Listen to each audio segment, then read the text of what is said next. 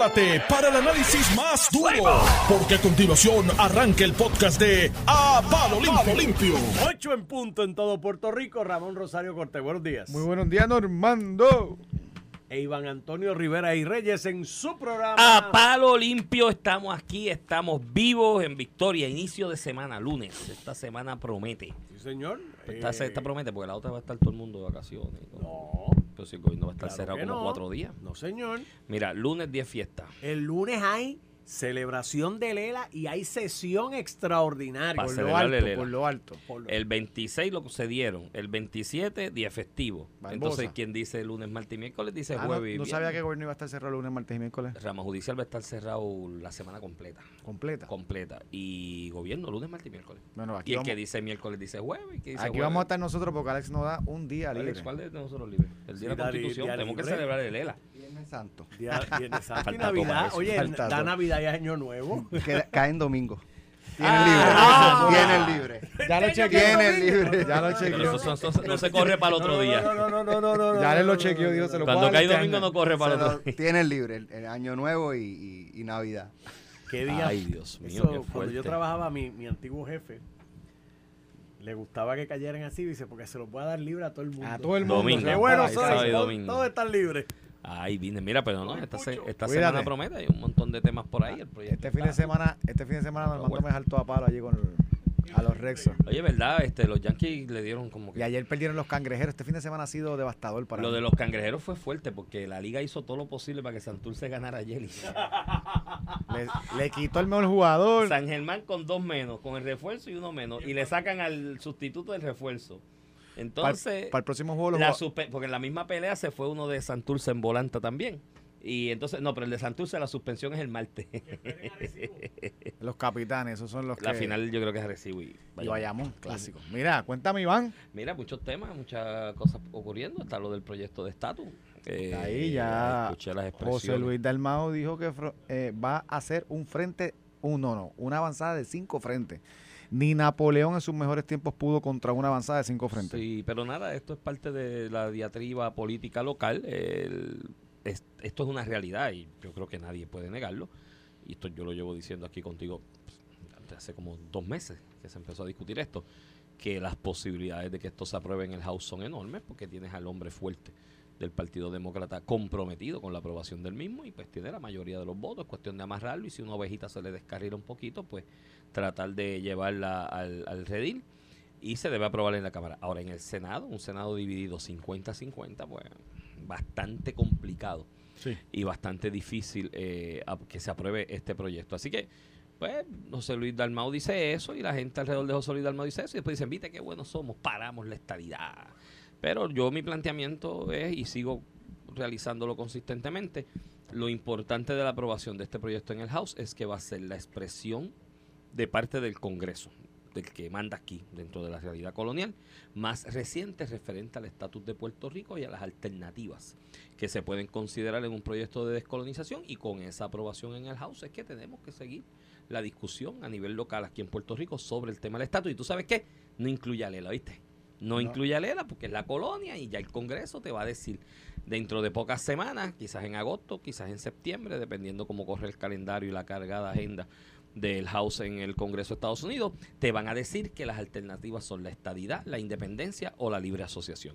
Y esas son las alternativas y no hay espacio para el ELA. El ELA caducó. Bueno, para los pues. que dicen que la libre asociación es un peligro porque puede caducar de manera unilateral, la puede caducar o la puede terminar la relación una de las dos partes, pues miren, le tengo una noticia. El Congreso de Estados Unidos en este momento en el House eh, la Corte Suprema de Estados Unidos, las distintas ramas del Ejecutivo, incluyendo el Departamento de Justicia, el Procurador General de Estados Unidos, ya le dieron fecha, y retroactiva, fecha de caducidad al status quo, al ELA, porque dije, no sirve, sirve, es una colonia, y ya, caducó el ELA, cadu- caducó. No, no, y, caducó, y en la, y en la medida que, que se legisló promesa y se validó por los tribunales, pues ciertamente es un ejercicio de dejar eh, sin efecto disposiciones importantes de la Constitución de Puerto Rico, donde son los funcionarios electos los que toman las decisiones de Puerto. Rico. Ahora es la Junta nombrada por el Congreso.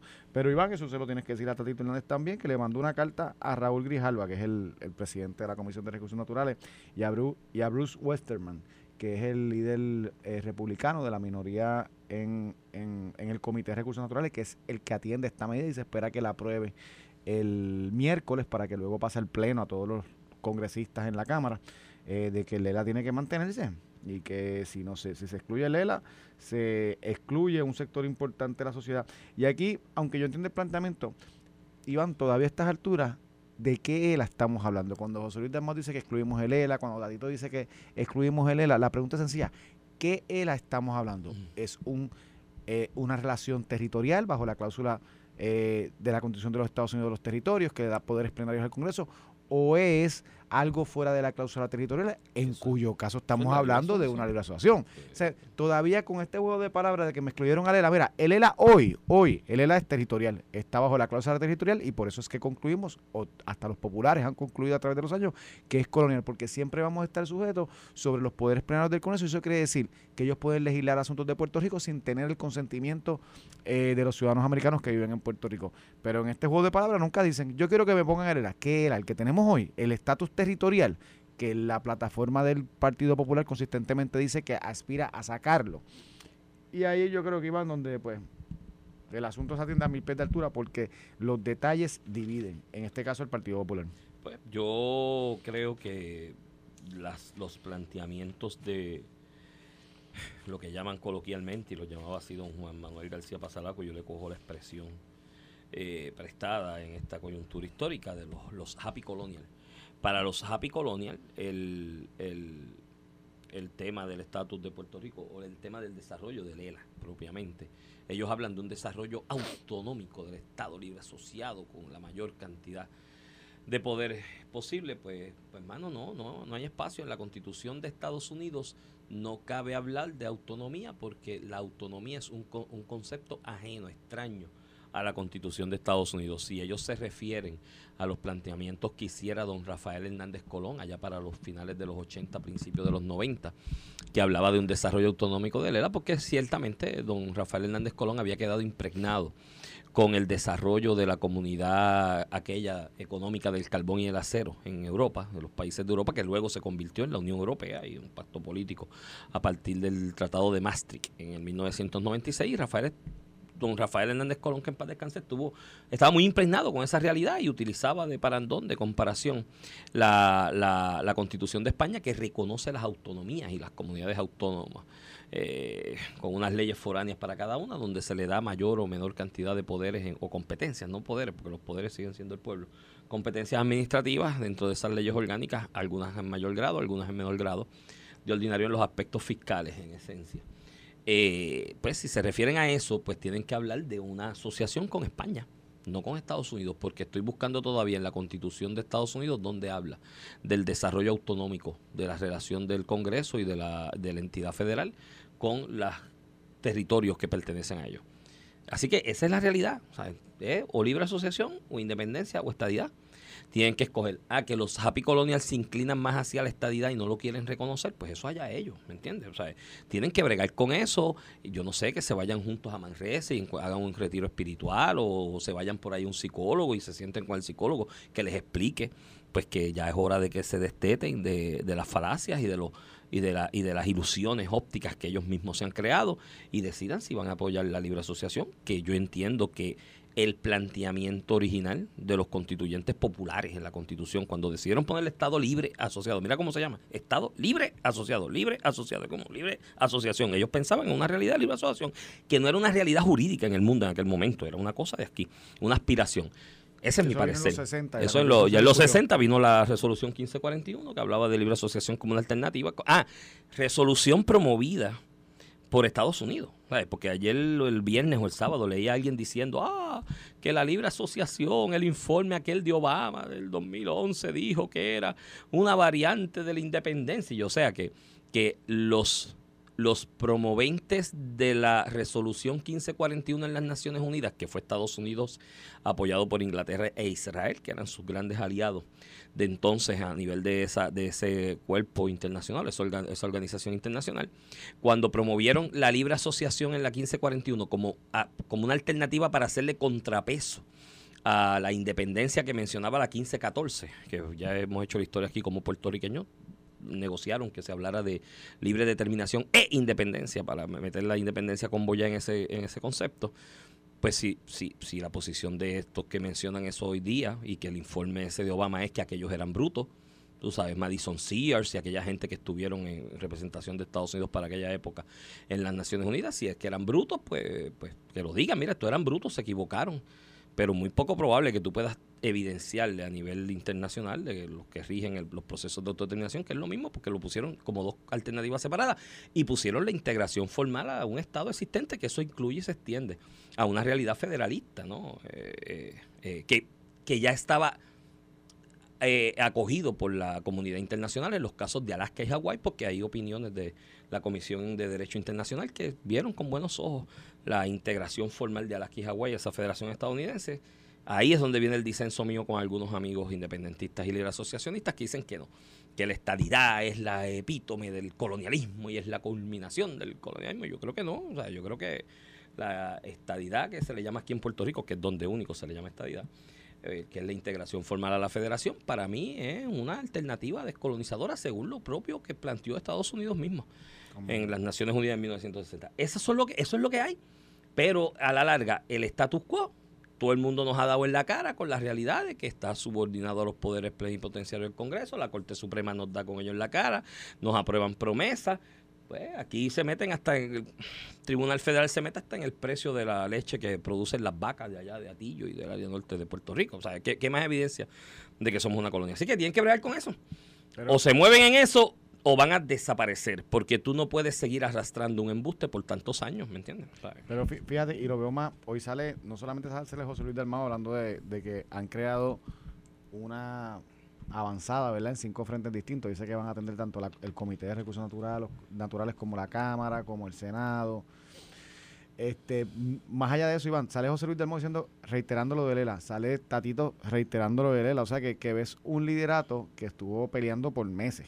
uniéndose eh, ahora. uniéndose en este tema del Estado Libre Asociado, eh, que desde el punto de vista de partido, pues por lo menos regroup y cambia la discusión de la pelea entre ellos versus, ¿verdad? Una pelea contra lo malo, que es la estadidad, la independencia, como lo quieren proyectar, ¿verdad? Como se quiere Sí, proyectar, sí, sí. independientemente tenga razón o no.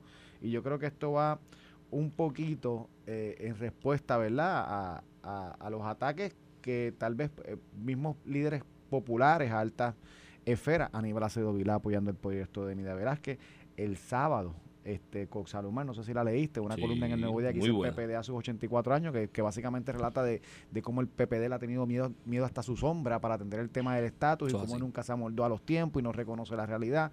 Y yo creo pues que, y esto es un ex candidato por el Partido Popular a comisionado residente, y en el caso de Aníbal Acevedo Acevedo Vilá, un gobernador, ex gobernador del Partido Popular, aquí por en la semana pasada en sustitución tuya estuvo eh, Ramón Luis Nieves, que fue ex senador y te- tenía básicamente la misma línea a favor del proyecto. O sea que ves una lucha del liderato electo, o tal vez una generación nueva dentro del Partido Popular o, o con menos trayectoria dentro del Partido Popular, este empujando a favor del Estado Libre Asociado versus la generación clásica del Partido Popular pidiendo eh, eh, cambios o pidiendo que, que se atienda un problema que, que usualmente esto es raro, ¿verdad? Las generaciones nuevas son las que promueven los cambios y pues la, la pasada es la que se aferra al status quo, que en este caso debería ser el Ujú. esta- Estado Libre Asociado. Pero lo veo entre ese contexto y me parece eh, al menos hasta interesante cómo la clase anterior del Partido Popular pide un cambio y la clase actual se aferra a lo que es el Estado Libre Asociado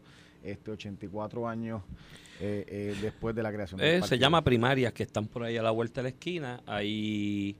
O sea, la realidad es que el nombre que se le puso aquí al embeleco jurídico del 1952, eh, Estado Libre Asociado en español, que, que cuando tú lees el debate en el diario de sesiones para la aprobación de esa resolución 23, que es la que le pone el nombre a la constitución de Puerto Rico y a lo que pasó en el, en el 52, eh, la realidad es que, contramano, traducir Commonwealth, que la traducción correcta en español es mancomunidad, de ahí a traducirla a Estado Libre Asociado, eso es una eso es la creación de un gran artista, de un gran poeta que era Muñoz, un hombre brillante. ¿Qué más bonito que eso? ¿Cómo tú peleas en contra de eso?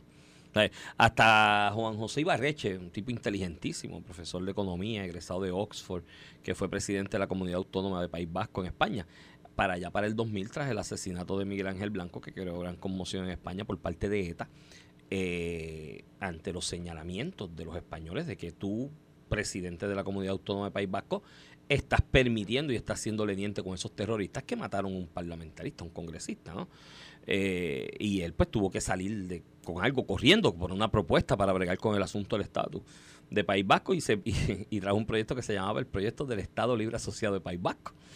Y, y el tipo no sabía ni de lo que estaba hablando, no sabía ni de qué era el Estado Libre Asociado. Es que se se oye bonito, se oye muy bonito. Eh, recuerdo el amigo profesor Ferri Durá, catalán, que estuvo trabajando en ese pacto.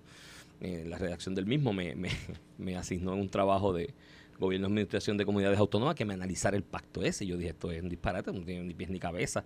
Por un lado hablaba de la autodeterminación de País Vasco, pero reconocía la primacía de la corona en todas las decisiones gubernamentales en esa en ese en ese territorio. Al final lo, lo critiqué, el profesor me mandó prácticamente a callar la boca, él terminó la discusión y después me dijo, está bonito lo que dijiste y tienes verdad, pero yo trabajé en eso y la idea era hacer algo en ese momento porque la cosa estaba en, en una en una tensión dura. Eh, Así que es bonito, o sea, eh, se, se vende brutal, entonces, imagínate, así tantos años de adoctrinamiento hasta con catecismo. se lo vendes a todo el mundo. Se lo vende a todo el mundo. asociado. Sí, eso es lo mejor del mundo. Está- es Estado, es libre y es asociado. Lo que pasa es que en la práctica, en el título es eso. Pero en la práctica ni es Estado, ni es libre, ni es asociado. Esa es la, la- la realidad. Y eso pues, pues, es una marca que ha calado en la base electoral del PP, en ese corazón de rollo, que es el que va a primarias, que yo no creo que llegue a 125 mil personas este año. La última elección Eh, fueron fue cien- 200 mil. Fueron 200 mil con 200.000. cuatro candidatos, tres candidatos, candidatos a, a la gobernación. a la gobernación y demás. Yo no creo, no creo que esto llegue, una primaria del PPD de cara al 2024, llegue a 125, Pero la 130 del mil personas. 2006 fueron 90 mil. Y la del había ca- 2016 y había fueron- primario, esa, esa es la que estoy Sí, hablando. sí, fueron 90 mil. 2016, Estaban Héctor Ferrer y, y, Ángel y Rosa. Ale Ángel Rosa para comisión residente y fueron 90 mil, ¿sabes? Que dura. No, y el PPD tuvo un montón de primarias alcaldes en el 2020, que eso también abona a, a- a la participación. Yo no creo que llegue a 150 mil la participación en la próxima primaria del PPD. De esos 150 mil, fácilmente 100 mil, 110 mil van Estado Libre Asociado, vida o muerte, Porque venceremos. esa es la base, esa es la base. porque esa es la base. Entonces, lo que están haciendo todos estos líderes, y cuando tú dices que los ves que se unen, Tatito, Dalmao y otros, es que ellos están claros de que el, la mayoría del electorado de base responde Ellos a tienen ese una presión llamado. que no tiene Aníbal Acevedo Vila y Coxalomar. y Porque es que ellos tienen no que son candidatos. Al, al electorado. Pero en el caso de Aníbal Acevedo Vilá y Cox Salomar y otros libres asociacionistas Digo, del PPD, Aníbal corre, porque él corre cada. cada Sí, sí, Aníbal eh, mientras vivas, mientras respira, aspira. Aspira. Eso es, de- y, y digo, una de las personas más brillantes que ha dado la política en Puerto Rico, así que él sabe identificar sus nichos y por qué y en qué momento se mete. Pero yo mi consejo siempre, Aníbal Acevedo Vilá, que tiene poder de convocatoria, Cox Salomar y otros, es que mira, ya no hay break en el PPD. No tienen break. Y mira, te las pintan calvas. Con el desastre que es el PIB. Después del junte falocrático, ¿cómo es? La. El Junte el junte Falocrático. falocrático. El silencio y complicidad de Victoria Ciudadana en esa atrocidad que cometió el PIB y el silencio y complicidad en el caso de Mariana Nogales y otras grandes atrocidades en la izquierda en Puerto Rico. Ya esas dos alternativas político-partidistas no son. Para un sector no van a No van a hacerlo. Entonces, Sí, sí. pues se las pintan calvas a los libres asociacionistas del PPD a que se vayan, hagan otra cosa, hagan acopio de buscar ese electorado, porque yo creo que es un electorado ávido a apoyar un proyecto de libre asociación y de ver, lleven una plataforma de un partido distinto, que de verdad sean verticales y, y las canten como las vean al margen del panismo. ¿no? Digo, me escribió un amigo ahorita y me dijo que cuando hablemos de los Dalmau los distingamos. A Juan. Porque es que se confunden Dalmau por uno. José Que Luis y el Juan. presidente del Senado, digamos, Dalmau el del acordeón y Juan Dalmau, digamos, Dalmau el del junte falocrático. Para que la gente pueda identificarlos correctamente. Porque, Pero si le decimos Juan y José Luis, ya resolvemos también. No, porque No le, no le pones sazón, tú le quieres poner mi pique. hermano José Luis, ¿tú sabes cuántos José Luis hay en Puerto Rico? ¿Y cuántos Juan? Juan es- Imagínate. bueno, Iván es una Juan en ruso. O sea, como que, sea, que Juan. Juan son muchos, tú sabes, son demasiados. Así que ya tú sabes, es Dalmau el del acordeón y Dalmau el del junte El de la falocrático. Falocrático. Está bien. son, las, esas son las variantes. Mira, hay una columna que el vocero me hizo el favor de publicar hoy. Te quería comentar esa columna. Este, Básicamente pones en contexto unas expresiones que hizo Manolo Sidre del DEC y, y cómo, que, que fíjate que cómo nosotros nos quejamos de lo que está pasando en Puerto Rico, pero como sociedad, y cuando digo sociedad, como política, adoptamos medidas que lo que hacen es abonar a la inflación, el aumento de costos. Que te la junto tu columna, no sé si viste la de Díaz Olivo hoy, que no tengo pone- verla. Pero- la misma línea con tal vez otro matiz, no al departa, no al no al Departamento de Lamento Económico. También cogiendo las expresiones de, de Sidre, una perspectiva distinta, pero básicamente lo mismo, como nosotros en vez de estar lamentándonos, ¿qué vamos a hacer para, para evitar, que es lo que tú señalas, los instrumentos que puedo utilizar para atender la- los variables internos? Si sube el petróleo, un bombazo, yo no sé dónde, eso no lo puedo controlar. Pero los internos, Iván, tú, y tú pones ahí reforma laboral, las chavas bolsas, los chavos utensilios. Todo, todo. Y o sea, esos ejemplos de los más recientes, pero son tanto y tanto. Mira, Puerto Rico es un país extremadamente... eh, lo mismo es DACO. O sea, mira, ahora mismo, hoy reportaban aquí en Noti1 por la mañana la cantidad de detallistas de gasolina que están cerrando las gasolineras porque es imposible, en- ante el incremento que hubo eh, vertiginoso del petróleo, cada tanque de eso de ve- 30, 35 mil pesos que le salía inicialmente, ¿no? A los precios más o menos sí, la inversión normales que tienen que hacer. para comprar cada uno, pues hay que pagarlo adelante. De casi siempre de ordinario, ¿no? Es que tengo unas líneas de crédito ahí que no te las dan los mayoristas. Eh, de, de 30 a 35 mil pesos, como eso se metió a 50 mil, 50 y pico mil, un tanque de estos de gasolina. Entonces, si el DACO te amarra las manos con el margen de ganancia que tú tienes, el mismo efecto inflacionario ha llevado a la gente a que el side volume que tú creas con el galoncito de leche, con el paquete de pan, la cosa, la gente ya no lo compra en la gasolina, busque, busque otras alternativas donde comprarlo más barato porque está la gente rindiendo el peso. Tampoco sacan de ahí, como diablo el detallista, cuando tú le amarras las manos de lo que pueden hacer sus márgenes de ganancia, como diablo paga el tanque que viene, porque no me da.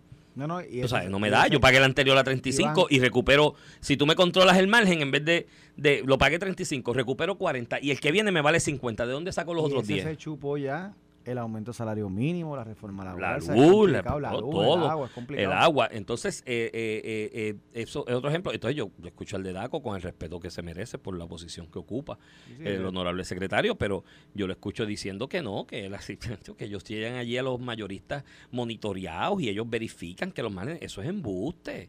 El precio de la gasolina, o sea, la, la intervención de DACO en ese margen que puede tener el detallista vis a vis lo que el mayorista le factura, es embuste. DACO no tiene control sobre eso. DACO depende de que el mayorista le diga la verdad. el mayorista le diga, lo compré a tanto. No, porque es que yo le pido las facturas. Ajá. ¿Y qué te dice a ti que el distribuidor internacional no te hace dos facturas? Una para el gobierno y otra para ellos. Sea, eso Sí, nadie sí, lo pero- puede controlar. Pero ¿y ¿cuál es la alternativa? No, Bueno, pues yo creo que la alternativa es dejarlo que sea el libre mercado el que lo justifique. Gasolinera que lo venda más caro. No voy para allá. Pues no voy para allá y voy a otra, ¿me entiendes? Y, y a la larga el mercado regulará. Tú sabes. Pero pasa también con el salario mínimo, Iván. Pues Este, de claro. momento han puesto el salario mínimo 9, 8.50, en enero 9.50. Entonces, no estás evaluando el mercado, porque tú miras hoy, todos los días, vaya a cualquier área de la área metropolitana donde se está pidiendo empleo, empleado. 10 pesos, 12 Sí, pesos. sí. Y eh, eso no importa el salario mínimo. Cuando hace falta empleo, el mercado va a subir. Tú puedes decir que el salario mínimo es 8.50 hoy. La realidad es que en la área metropolitana, por lo menos, el salario mínimo es 10 pesos. Sí. Eh, todos los sitios están pidiendo no empleados a 10 pesos Porque no pero, consiguen. pero te, va, te vas a otras partes de la isla, eh, donde la oferta y demanda es distinto, el pequeño comerciante no saca los márgenes de ganancia que sacan en la metropolitana, no puede vender a precios que venden en la área metropolitana, y el salario allí tal vez es 8.50, 8 pesos, Ah, si, si se lo deja a la oferta y demanda. Entonces estás interviniendo en el mercado, eh, afectando sectores que no necesariamente tienen, el- que ser atendidos. El efecto del salario mínimo ha sido, y esto está corroborado hoy día, eh, porque esto es así, y, y- mira, hay un efecto inflacionario en el mundo, y es lo que decía el amigo Manolo Sidres en el comentario que hizo la semana pasada, que fue primera plana en el periódico El Vocero. Él dijo una gran verdad. O sea, las herramientas que tenemos aquí son pocas. O sea, estos son variables de allá, del mercado, la guerra, la pandemia, el manejo y demás, eh, a nivel y la realidad de lo que es la globalización económica. Ahora bien, cuando tú comparas el efecto neto inflacionario, olvídate del por ciento, que si te dicen que aquí la inflación va por 6, 7%, en Estados Unidos 8, 5, 4, lo que sea, de hecho aquí creo que es más alta que en Estados Unidos, es el efecto neto. O sea, es más allá del por ciento inflacionario de lo que era el índice de precios hace 6 meses, 7 meses versus el que es ahora, es el efecto neto de ese efecto inflacionario en el bolsillo de la gente. Porque nosotros vivimos en un país pobre donde la media salarial de aquí, de la colonia del territorio de Lela, es menor que la más bajita de Estados Unidos por mucho. Entonces, el efecto neto de esa inflación es un golpe, pero mortal, al, al diario vivir de, lo- de los puertorriqueños. Y él dijo una gran verdad. Y por eso que yo digo, mira, alguna gente se molestó porque él lo dijo. Yo, mira, yo prefiero que me hieran con la verdad que me pero, con la mentira. y tú en la columna también tocas un tema que por eso te dije lo de Díaz Olivo, porque leí la columna, y aunque con diferentes tonos dicen lo mismo, Sí. pero al final del día, el departamento del DEC, el gobernador, todo Tienen el que levantar la O sea, voz. no, es, no es el lamento de que no pueda hacer levantar nada. la voz No, cuando viene, Hay cosas que se pueden hacer. Por Y van porque aquí se legislaron esto, estas cosas que el gobierno tiene. en Salario mínimo y reforma laboral, el ejecutivo aquí vino los de la... plastiquitos. Los, Sí. Entonces el gobierno cede a ese populismo en vez de decirle la verdad a la Mira. gente. Y cuando tú buscas así, si tú haces un estudio de las leyes y regulaciones, ¿no? Aparte de las leyes, las regulaciones de alguna agencia administrativa, el impacto de eso en el costo de vida es enorme. Es Al enorme. que le diste los 8.50 de salario mínimo, el 1, ¿cuánto es? 1.35 le diste de aumento, era 7.15 creo que, ¿verdad? 725. 7.25, le diste 1.25. El 1.25 que le diste a ese que estaba al mínimo, el efecto inflacionario que se alimenta también de ese aumento, porque la mayoría de la economía otro- es al de tal, Y otro. le chupó el 1.25 aumento y lo tienes en negativo. A lo mejor le está perdiendo medio peso Y el, de que, su poder y el que adquisitivo. cobraba 10 que no tiene ningún aumento, lo chavaste. Lo Iván, chavaste. Con eso vamos a la pausa y regresamos en breve. Estás escuchando el podcast de A Palo Limpio de Noti1630. De regreso aquí a Palo Limpio por Noti 1630, edición de hoy, lunes 18 de julio del 2022. Este es Iván Rivera quien te habla. Acompaño, como todas las mañanas, al licenciado Ramón Rosario Cortés y Valiente. Iván, antes que empieces con el tema, estoy Ujú. subiendo ahí a Twitter y a Facebook el reportaje de Alvira y Yun Yun De Alvira hoy Yun en Yun. primera hora las voces Como tres Noti1. páginas. Se acabaron todos los primeros horas. Se acabaron Sí. todos los primeros horas. Elvira, Están Alvira los mandó a buscar. Mira, están llegando, están llegando noticias aquí, llamadas aquí al cuadro, que, De si, que no hay- Al- que si Alvira está soltero, que si Yun Yun está soltero. que- Sí, Alvira yo sé que que si está soltero teléfono. ahí y viudo, buen pro- por eso viudo. Viudo, pero pues soltero. Pero soltero. ¿verdad o no? Soltero, soltero. Por eso y disponible. Seguro. Anda- Vamos a ver. Anda en un Volvo descapotado. Vamos ah, un Volvo descapotado que está bien bonito, mano, bien cuidadito. Así que, mira, vaya, voy a apuntar. Claro, toda dama que interese conocer a Alvira, coordinar un almuerzo, una cena con él, tiene que pasar por mi escrutinio primero. Si yo lo apruebo, pues sí, yo soy todo. Mira, pero, pero busquen, busquen el reportaje porque está chulo, tú sabes. Está bien bueno, está bien bueno. Dos voces que, oye, de verdad que la montan. Es emocionante cuando empieza el noticiario acá y la programación de Noti1 a las cinco y pico de la mañana con las voces de Alvira y de Yun Yun alternando. dice- que- eh, que me- me eh, llama la que- atención. Que se encontró con el secretario de Hacienda, Paquito Pared, que le dijo, yo me crié con tu voz en radio. Toda la Y familia. yo le digo, no solamente Paquito, la mamá, la abuela. Todo el mundo se ha criado con esa voz. Eso lleva 40 años en radio, muchacho. Y Yun Yun también. Zumba, Iván. Eh, fuerte. Mira, eh, varios temas que nos quedan hoy en el, en el, en el tintero. Está el tema de forense, que tenemos que tocarlo. Este, ciertamente es lamentable lo que está pasando ahí. Antes de eso, Natal vino hoy con la evidencia de todos los chanchullos de nosotros y todas las cosas que dijo que Eso es en Twitter boconeando. dijo que estábamos presos todos, Bra- que, que aquí de Alex Delgado para abajo todo el mundo iba preso, que había que ponerle una verja a Noti uno Bra- después de... Bravito, bravito en Twitter. Pero no ha hablado del PIB todavía, ¿verdad? Ni hablará. No, Así son. qué triste, ¿verdad? Ni del PIB, ni, Hoy hablará, ni la- hablará más nunca de Bolchu. La tirilla cómica de Pepito hoy, que yo siempre me las disfruto y me río way, que te dijo, que te, te insinuó que éramos corruptos y yo, tranquilo, Iván, porque le das un contrato a la pareja y, Y se calla. y ya tú eres monjita de la caridad, eres lo más grande que hay. Sí, sí, por 150 mil, eso vale Victoria Ciudadana y la izquierda. Mira, cuéntamelo. 150. Mira, hay uno, una entrevista esta mañana eh, de Normando con el líder de la unión que recoge a los empleados y, con técnicos. Conte también estuvo por ahí. Y después con Conti, que hizo unas expresiones muy adecuadas. Yo- Para mí, Conti, Conte, Conte. Conte, eh, es una de las funcionarias más inteligentes que tiene Puerto Rico. O sea, una y- persona y, dedicada. dedicada y muy inteligente, muy metódica, en, bueno, científica al fin, ¿no? Eso ayuda siempre, esa mentalidad científica. Y hizo unas expresiones muy adecuadas, ¿no? Eh, no puede apoyar, por razones obvias, eh, esta acción concertada que está llevando a cabo la Unión, porque sí es una acción concertada, señores. Si, se, si se, todo el mundo se va, sí, es una acción concertada. Vamos, vamos, y vamos a contextualizar. En el presupuesto del país inicialmente enviado a la rama legislativa y fue parte del mensaje de Estado aquel de- del gobernador Perluisi, se resaltó la necesidad de hacerle ju- justicia salarial, o por lo menos, bueno, no justicia, porque es un trabajo bastante técnico, tedioso, en la oferta y demanda de esas áreas especializadas que trabaja el Instituto de Ciencias Forenses. La demanda en Estados Unidos es altísima, los salarios son altísimos. eh, así que enfrentamos como jurisdicción grandes retos para retenerlos aquí en Puerto Rico y que no se vayan. Y tenemos que retenerlo y después te explico por qué. Y mi visión al respecto de la importancia del Instituto de Ciencias Forenses, no tan solo para investigar los crímenes que ocurrieron, sino para tecnificarlo y desarrollar conocimiento científico para tratar de prevenir, ¿no? Este, en el futuro eh, actos delictivos de estos que tanto hieren la retina eh, en el país. Y, y pues ese es un reto que enfrentan. El gobernador allí anunció que iba a haber un salario y demás. En el manoseo del presupuesto en la rama legislativa, que se iba para atrás el presupuesto, iba para adelante, iba para atrás, iba para adelante. No se aprobó a tiempo y lo que está aprobado en este país hoy día como presupuesto, por si acaso no queda duda que somos colonia, es el presupuesto que impuso la Junta por Qué siete personas bueno que nosotros, por siete personas que nosotros no- nadie eligió y que decidieron Y que no atiende prioridades Eh, como esta. y esta prioridad la dejó en el, en el aire, atendió algunas otras, ¿no? Y, y demás, pero Sí, esta, las que quiso, las que, las que quiso, esta la dejó en el aire, que es importantísima para lo que es la seguridad del país, porque la seguridad del país y el área de la investigación criminal y, demás, y, la, lucha contra el crimen que tanto cacarea la gente, eh, más allá de la pena que establezca el Código Penal o la ley especial por cada delito, eh, el disuasivo verdadero para el que tenga mentalidad criminal es la posibilidad de que lo vayan a coger. Tiene un instituto de ciencias forenses más bragado, más tecnificado, más de avanzada en el conocimiento científico, pues más gente se coge, más crímenes se esclarecen con mayor celeridad y le empiezas a enviar un mensaje a la ciudadanía en general de que, pues, si cometes ese delito, te vamos a coger. ¿Qué fue lo que hizo Hoover? ¿no? La, la grandeza del FBI en Estados Unidos en algún momento, bajo el mandato aquel de Edgar Hoover, Edgar J. con las críticas que se le puedan hacer a Edgar Hoover, porque no era un santo de la caridad, ni era una monja de la caridad. Hay gente que dice que el fin justifica los medios y él tenía un fin y pues utilizó los medios que utilizó.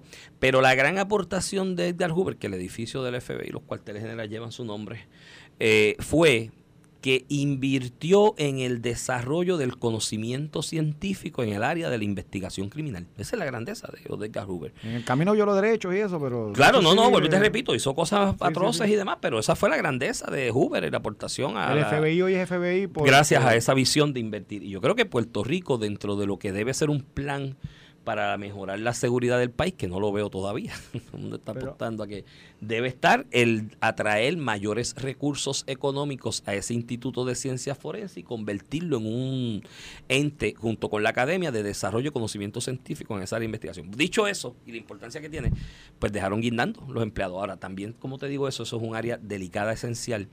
Y aunque el líder de la Unión aquí le quiso decir a Normando de 20 cosas que esto no era una huelga ni era una acción concertada para paralizar las funciones del Instituto de Ciencias Forenses, pues amigo, la realidad es que lo que estás haciendo y la manera en que lo estás fundamentando de que es, bueno, no nos dieron el salario, nos dejaron guindando, estamos cansados, no vamos a trabajar No tres días. Es una acción concertada. Yo no sé lo que vayan a hacer las instituciones aquí gubernamentales de ejecutivo que tienen y el Departamento del Trabajo en esencia y otros, pero yo te lo digo sinceramente, me los cargo y los desertifico como unión y sindicato porque porque eso es una acción concertada y estás poniendo en vilo. Ahora, los asesinatos que haya esta noche, que aquí siempre hay dos o tres todas las noches, ¿quién los investiga? Pero, Iván, mira, primero te voy a contextualizar lo que estás diciendo. Eh, eh, en Puerto Rico, los eh, a diferencia de, yo te diría que los 50 estados y otros territorios, se permite, bajo la ley 45, organizar los empleados públicos en uniones. Eso en Puerto Rico, antes del 98, eh, con Pedro Rosselló, antes de esos, eh, hay una prohibición. de- el derecho constitucional a organizarse para negociar colectivamente, la Constitución lo reconoce para las eh, entidades privadas y las corporaciones que funcionan como entidad privada. Ujú. Entiéndase las corporaciones públicas como energía eléctrica o acueducto. A nivel de gobierno central, los constituyentes no reconocieron ese derecho por una cuestión obvia de que tú quieres eh, una unión que enfrente, ¿verdad? En este contexto social, laboral, que enfrente ese patrono, tal vez opresor en algunas instancias, o que está buscando maximizar eh, ganancias con una organización de sus empleados. A nivel del gobierno, como no hay un fin lucrativo eh, de ganancia, pues no se justifica una unión porque aquí no hay un patrón opresor que lo que está buscando es más ganancias y más ganancias porque es el, El gobierno. pueblo, el pueblo. Los ingresos los, es el pueblo mismo, los ingresos los gasta el pueblo en las necesidades que tiene. Pero en el 98, un contexto histórico bajo el proyecto John de la estadidad, el pacto que hizo en algo- de, de- de cierta manera eh, la administración de Pedro Rosselló con las uniones para pues, poder mover estas algunas piezas en el Congreso sin su oposición, eh, que al final del día no se dio tampoco el proyecto, pero nos dejaron la, eh, la ley 45, pues ya todas las agencias del gobierno eh, tienen sus uniones. De hecho, hoy en día el movimiento sindical en Puerto Rico es puramente gubernamental. Sí, el sí. por ciento que se, que se organiza en el sector privado es Muy mínimo, poco. mientras todo el sector, prácticamente todo el sector eh, gubernamental tiene uniones, pues que... Y tú que- sabes por qué el se sector privado que- se regula. ¿verdad? En ese movimiento, porque la mayoría de los empleados del sector privado dice que tú me vas a sacar del Pues, sueldo, ¿para qué? Eh, yo, tiene otro contexto también, que el, cuando esto en los 30 se hace, yo estudié relaciones laborales, cuando el- empieza el movimiento sindical fuerte en los 30, eh, Detroit, Chicago, este, eh, no había regulación, no había legislación laboral. Ya Ahora hoy hay en día hay muchísima. demasiada legislación laboral. federal y que lo que le sacas a un convenio es mínimo eh, y te cobra una cuota.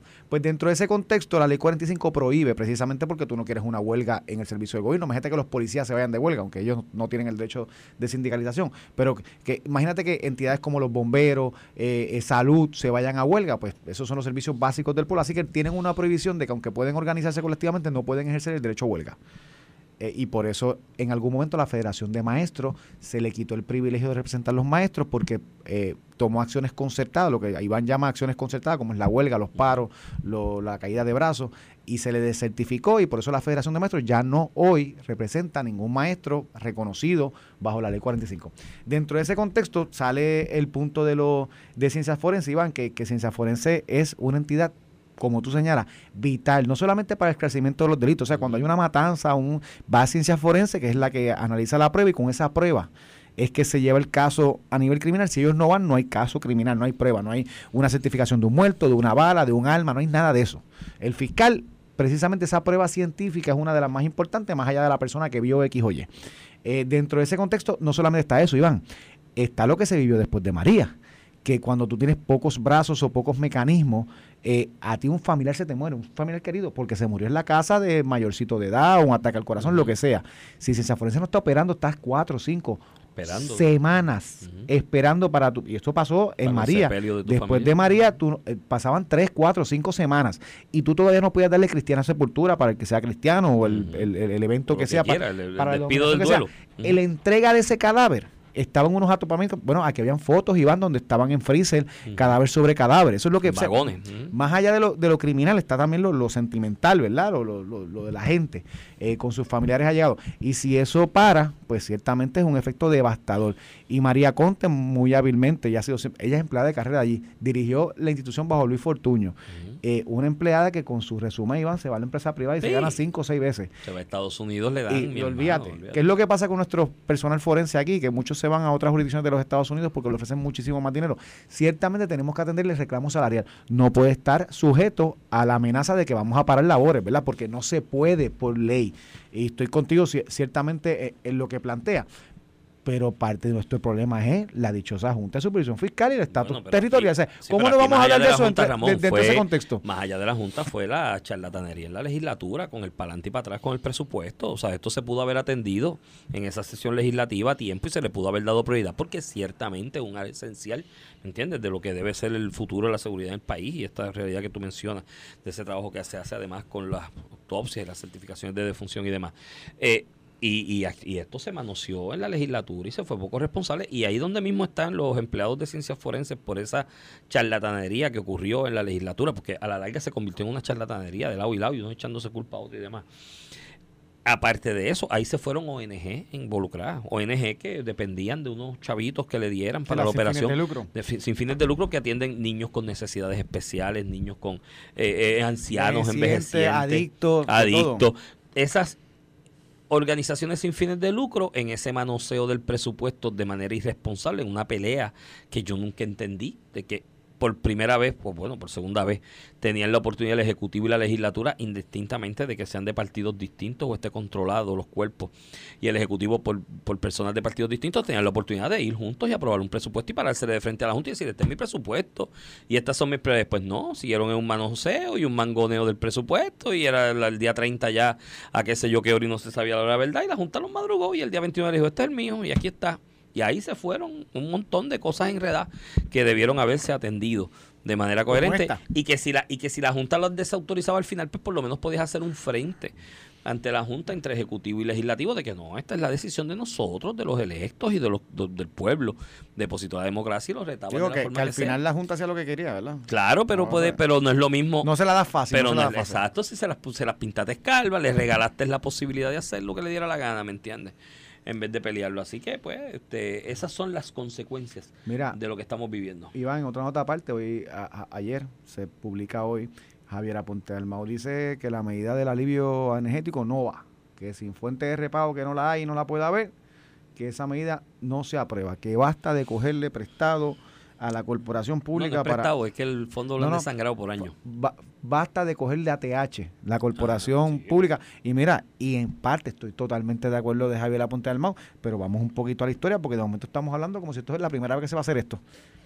Rafael Hernández Colón le cogió 35 millones. Pedro Rosselló, 7 millones. Sila Calderón, 30 millones. Aníbal Acevedo Vilas, 253 millones. Luis Fortuño, 39 millones. Alejandro García Padilla, papá, escúchate este número. Un billón de dólares, mil millones, 19 mil 19 millones 511 mil 811, papá, un billón de pesos. Ale- eh, Ricardo Rocío, 34 millones de pesos.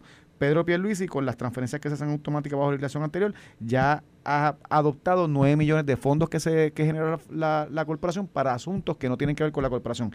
En estas administraciones iban 1.4 billones de pesos le han quitado al fondo. Que con estas, esto obviamente refleja que el fondo tiene unas ganancias monumentales eh, eh, en su operación que permiten hasta sacarle un billón de pesos en un cuatrienio. Y la pregunta mía es, Iván, eh, ¿no hay que bajar pre- precios de prima? ¿O aumentar beneficio que el obrero que se acoge tiene salario un poquito más semana, mejores programas de rehabilitación?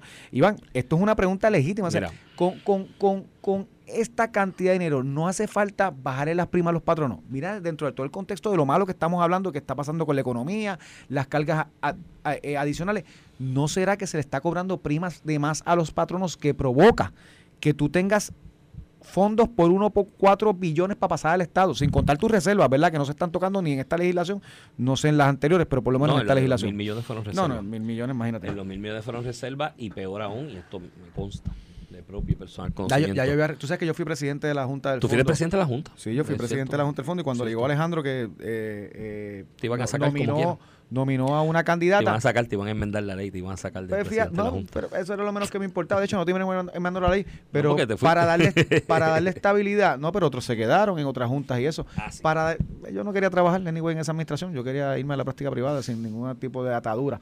Pero la realidad es, Iván, que luego que el gobernador nombra a su candidata, que era Liz Estrada, este, pasamos el proceso de evaluación, se la confirmamos y renunciamos, los que teníamos que renunciar.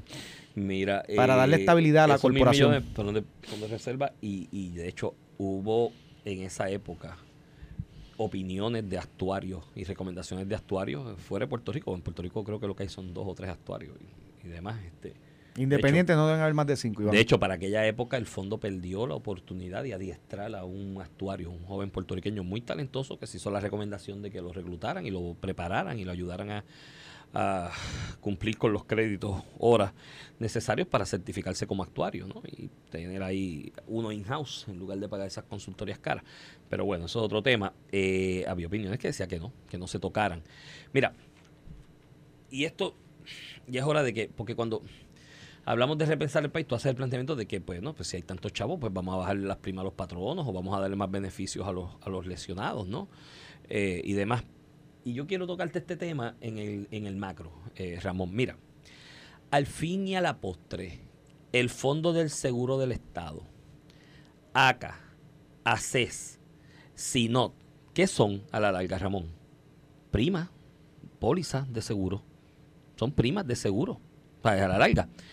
Tú sabes la cantidad de dinero que se le saca a los patronos entre, entre eh, la- las pólizas del fondo y lo que le aportan en, de su motu propio como parte de la atracción de personal en seguro médico a sus empleados, que hacen unas aportaciones patronales. La ACA, que se le cobra a todo el mundo automáticamente en el malvete ese seguro. SINOT, que se le cobra a medio mundo también en las transacciones. El seguro choferil, que está ya en el departamento. del trabajo. ¿Por qué diablo aquí no hemos pensado, ACES, que es una un embudo de asegurar, ¿por qué aquí diablo no hemos, no hemos pensado en unir todos esos fondos en un pote?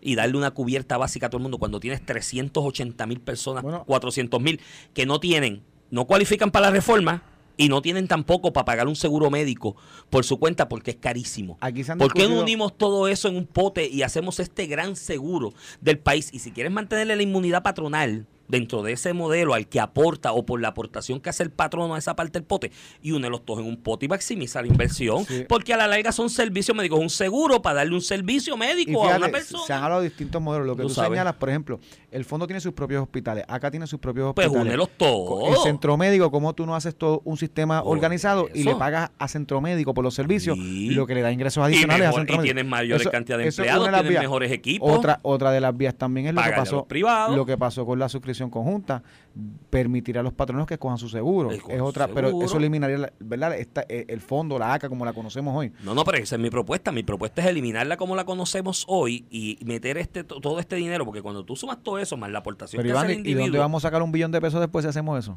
Chico, pues es que ya es hora de, de, de meterle, de poner la tapa. Entonces tienes mejores servicios, puedes atender una necesidad. O sea, a mí me, me, me da pa- Bueno, te lo digo, yo estoy pasando recientemente por eso. Yo llevaba tanto tiempo sin seguro médico que ahora tengo que esperar tres meses, brother. Se llama el julio periodo, que va corriendo, agosto, sí, inve- invento te lo de voy a eliminación. Eh, bueno, antes de eso no te, no te lo daban. No te lo daban. Eh, eh, tengo julio, agosto, septiembre, tres meses sin poder usar seguro médico. Porque, mano, en un momento dado yo lo pensé y yo dije, yo tengo que pagar por la edad y demás. Tengo que pagar 260 dólares al mes para un seguro médico para mí. Pues ya mis hijos tienen los de ellos aparte y demás. 260 al mes por un seguro médico. Y yo no voy al médico. Yo no uso medicamentos, yo trato de curarme todo yo mismo con, con Black Light, pues, se fue el anuncio ahí con, con- con whisky con- y agua de coco. Y o con otra cosa y me curo yo mismo y no voy al médico. Y ¿para qué yo voy a pagar Muy 200? irresponsable eso tu Porque yo iba a pagar 260 pesos al mes para no usarlo. Pero al final del camino dije, ya tengo 51, debo tener un seguro médico. Pero en la misma posición que estoy yo, y pues, los pude sacar, y gracias a Dios pues, me está proveyendo para sacarlos, pero los 380 mil promedios que hay en Puerto Rico que no pueden sacarlo. Sí, es duro, Porque no en el costo de vida ese que estamos hablando, que yo puse la columna, están, están lo, lo de los 200, seguros y demás. 260 mil personas que estaban en tu ubicación, que no tienen, Sí, que no tienen, ¿sabes? que no cualifican para el del Estado, tampoco y cual- sacar los ingresos a pagarlo mensual. ¿Por qué no unimos todo eso y le damos una cubierta básica a todo el mundo que te puede salir a la larga en 40, 50, 60 pesos si haces una, un grupo de vidas más grande y el factor riesgo es menor?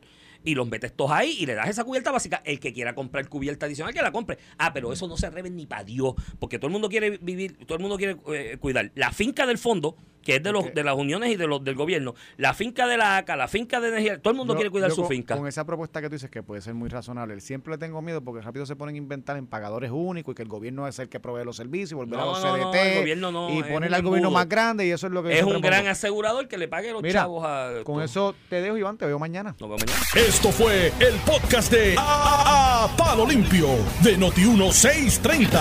Dale play a tu podcast favorito a través de Apple Podcasts, Spotify, Google Podcasts, Stitcher y notiuno.com.